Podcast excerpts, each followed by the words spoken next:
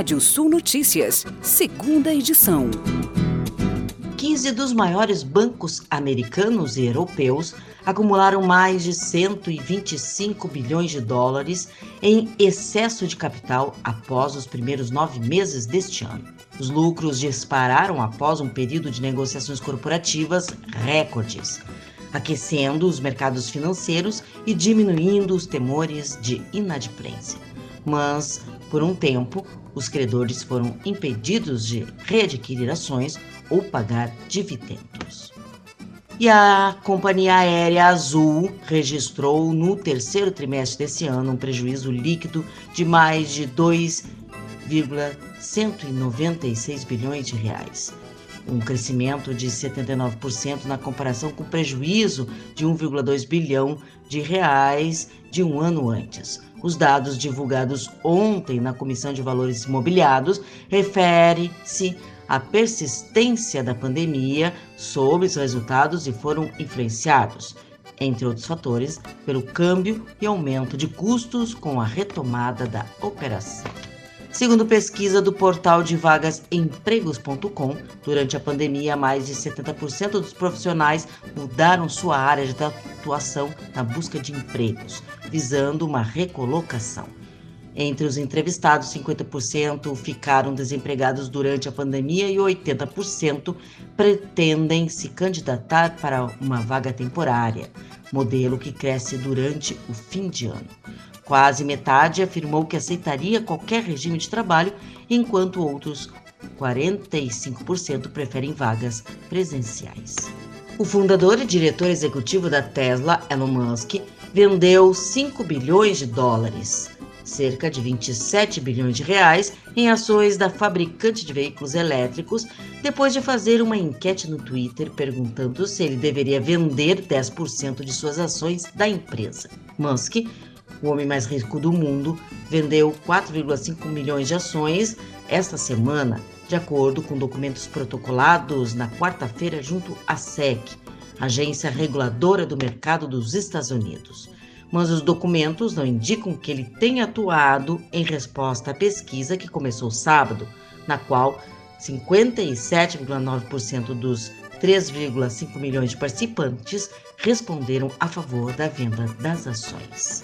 Enquanto os agricultores avançam com as máquinas para plantar a próxima safra, os dois órgãos do governo responsáveis pela estimativa de produção seguem a liturgia mensal de tentar prever o quanto o Brasil vai colher em 2022. Os novos números divulgados ainda não levam em consideração os efeitos que a falta e o atraso na entrega de insumos tanto fertilizantes quanto defensivos, terá sobre os rendimentos das lavouras no país e que ainda colocam em risco a próxima safra de grãos. O Ministério da Agricultura, a CONAB, espera por uma safra de 289,8 milhões de toneladas de grãos, 1,2 milhão a mais do que havia sido projetado em outubro e 14% superior à safra anterior. No Ministério da Economia, o IBGE mostra um pouco mais conservador e estima uma colheita de 270,7 milhões no próximo ano em seu primeiro levantamento, 7,8% a mais do que este ano.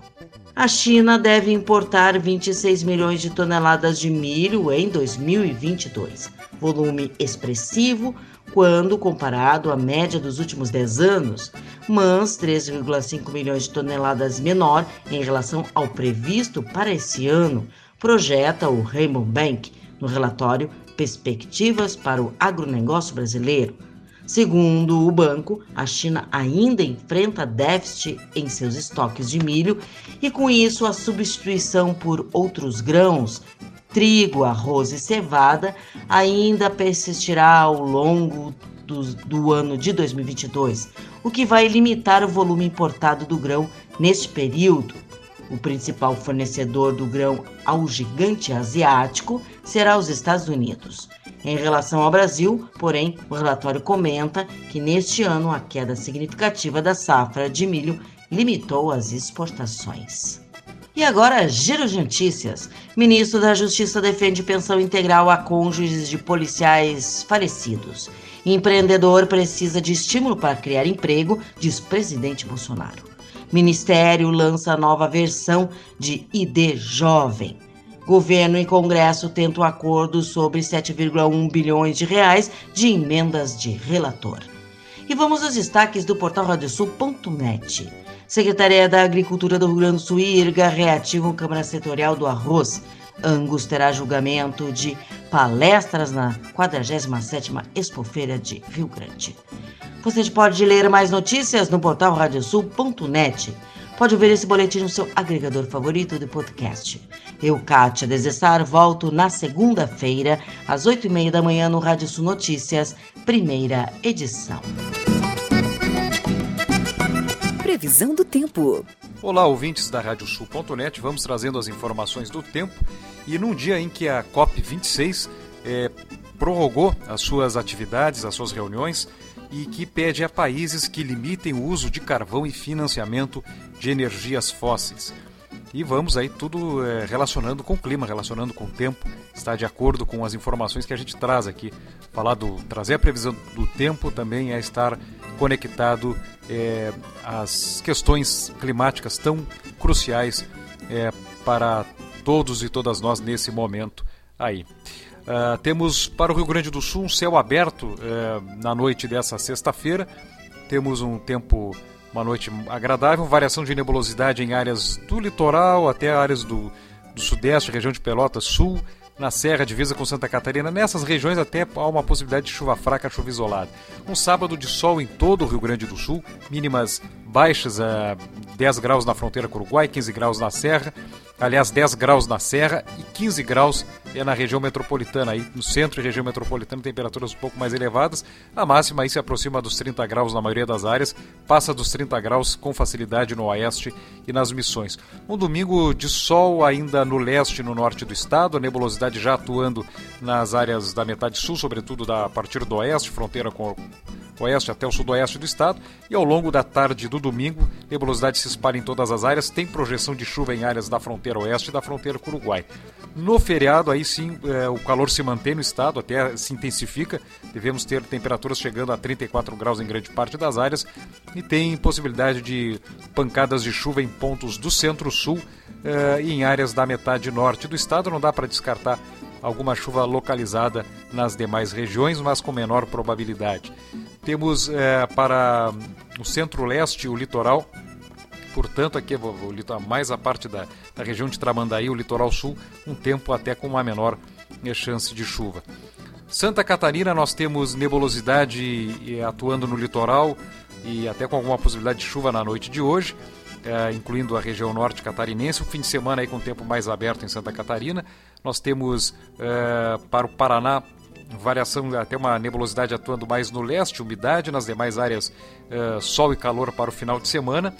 No, no feriado de 15 de novembro, aí nós temos uma condição de tempo com variação de nuvens em grande parte das áreas dos dois estados, mas com possibilidade de chuvas isoladas em pontos do Paraná e também do litoral catarinense.